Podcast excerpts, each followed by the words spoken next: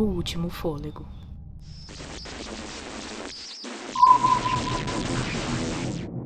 Eu falhei. Como capitã, falhei como pessoa. Bento e Rodrigo morreram. Sufocados dentro dessa porcaria. Ana e Jorge ainda estão vivos, mas por pouco tempo. Jorge já está inconsciente e Ana raramente tem momentos de lucidez. Eu tentei. Eu tentei até o último segundo. Usei tudo o que sabia, tudo que estudei, mas aqui no desconhecido, tudo isso é inútil. Estou em paz com a minha morte, mas com a deles, que merda. Fossa das Marianas, Lua, Marte. Demorou, mas acho que encontramos um lugar que não é para estarmos. Você ganhou, seu bicho cego, filha da puta.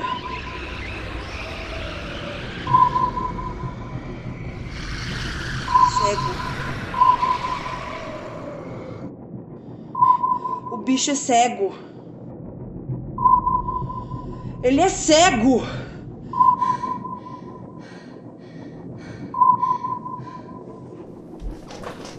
Vou ter que amarrar vocês na cama com lençol. Desculpa. Vão sentir uma pressão no quadril.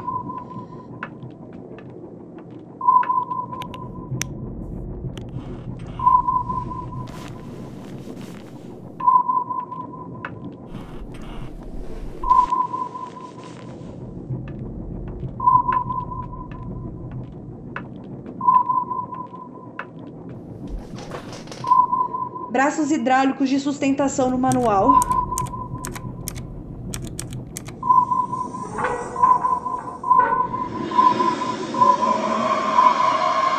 Vem me pegar, seu filho da puta! Solta os contrapesos pelo lado de fora pra mim.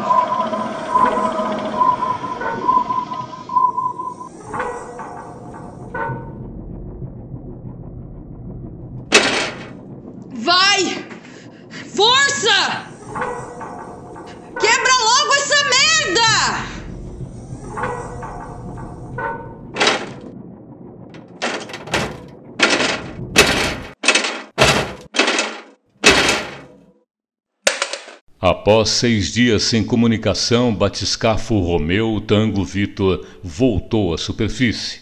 O batiscafo de alta tecnologia estava extremamente danificado pelo lado de fora. E dos cinco tripulantes, apenas dois sobreviventes: Ana Camila Souza e Jorge Ferraz. Como podem imaginar, os dados da necropsia indicaram que Rodrigo e Bento faleceram por falta de oxigênio. Mas a capitã, um ferimento grave na cabeça, tirou sua vida. Um ferimento causado por teimosia, por sua vontade de manter uma promessa e proteger aqueles que ainda não haviam padecido pelas garras do desconhecido. Acredito que queiram saber o que houve depois. Que gostariam de saber o que houve com Ana e Jorge. A verdade é que pouco se sabe sobre os dois que desapareceram no mundo com suas famílias, se escondendo de assombrações implantadas em suas mentes pelo trauma e conhecimento de que o poeta estava certo. Há mais coisas entre o céu e a terra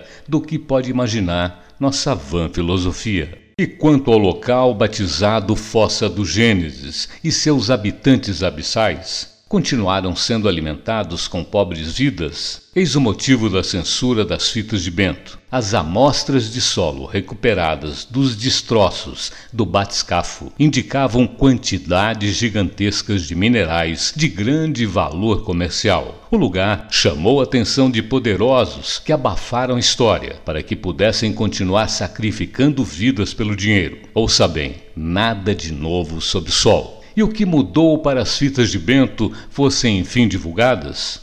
Ora, absolutamente nada. A ambição apenas tornou-se maior que o medo. O Último Fôlego é o trabalho de conclusão de curso produzido em 2020 pela Perrengue Filmes, produtora formada por alunos de rádio, TV e internet da Universidade Metodista de Piracicaba. O Último Fôlego foi escrito por Júlia Zanelato, produzido por Lorena Barbosa Gasparotti, Júlia Zanelato, Tuane Kemp e Matheus Henrique Silva, e dirigida e editada por Matheus Henrique Silva. Orientação de Luciane do Vale e Glauco Madeira de Toledo.